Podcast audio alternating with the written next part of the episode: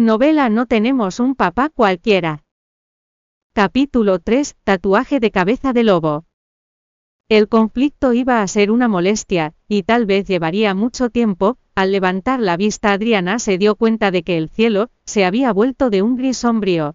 La tormenta estaba a punto de llegar en cualquier momento. No quería que sus hijos se empaparan con la lluvia, en especial Diana, que era físicamente débil desde muy pequeña, la niña en definitiva se resfriaría, si la lluvia la alcanzaba. Roberto, Patricio, Diana, quédense en el auto, yo bajaré a ver. ¿Qué pasa? dijo Adriana a sus hijos, antes de bajar del taxi. Mamá, ten cuidado, gritaron los niños al unísono. El loro Fifi volvió a sacar la cabeza del bolsillo de Diana con curiosidad. Diana le dio un pequeño bocado y acarició su esponjosa cabeza con suavidad.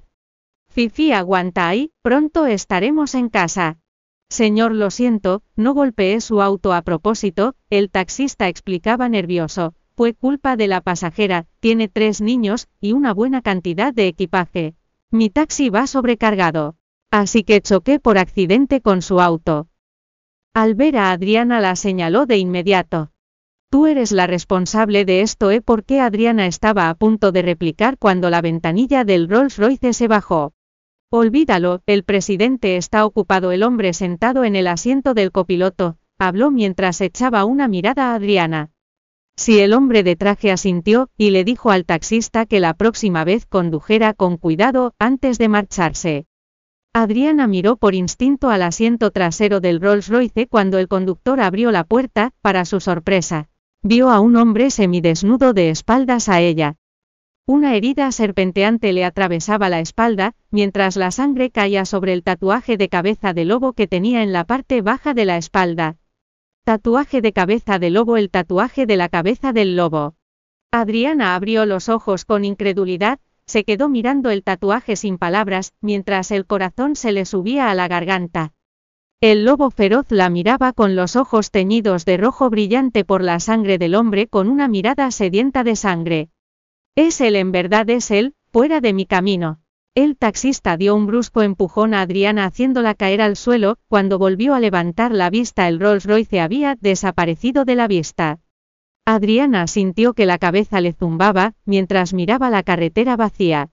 Era él el que iba en el auto, el padre de los niños, no era un gigoló en encanto nocturno, ¿por qué iba en ese auto tan caro, y con esa horrible herida? Oye, ¿por qué empujaste a mi mami? Patricio agitó los puños con rabia hacia el taxista. Mocoso, deja de gritarme, si no fuera por ti no habría sido tan desafortunado, maldijo el taxista. Eras tú el que iba con exceso de velocidad, antes de chocar con ese auto, eso no es asunto nuestro, replicó Roberto con su voz burlona, como pasajeros tuyos no somos responsables de tu error, has violado la ley de tráfico. Podemos presentar una denuncia contra ti. Si agrediste a mamá, pediré a la policía que te detenga, Diana hizo un puchero furioso, y señaló a alguien en medio de la carretera, hay un policía de tráfico. Fifi que estaba parada en su hombro chirrió al instante. Policía de tráfico, policía de tráfico.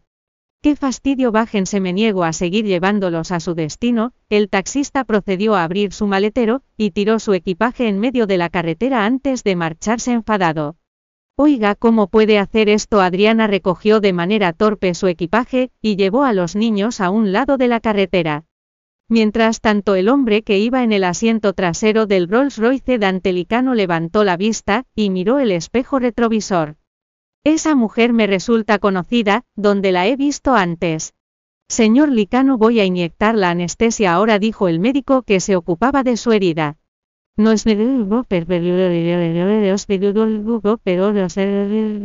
Em esto puede doler un poco, voy a suturar su herida, frunciendo el ceño.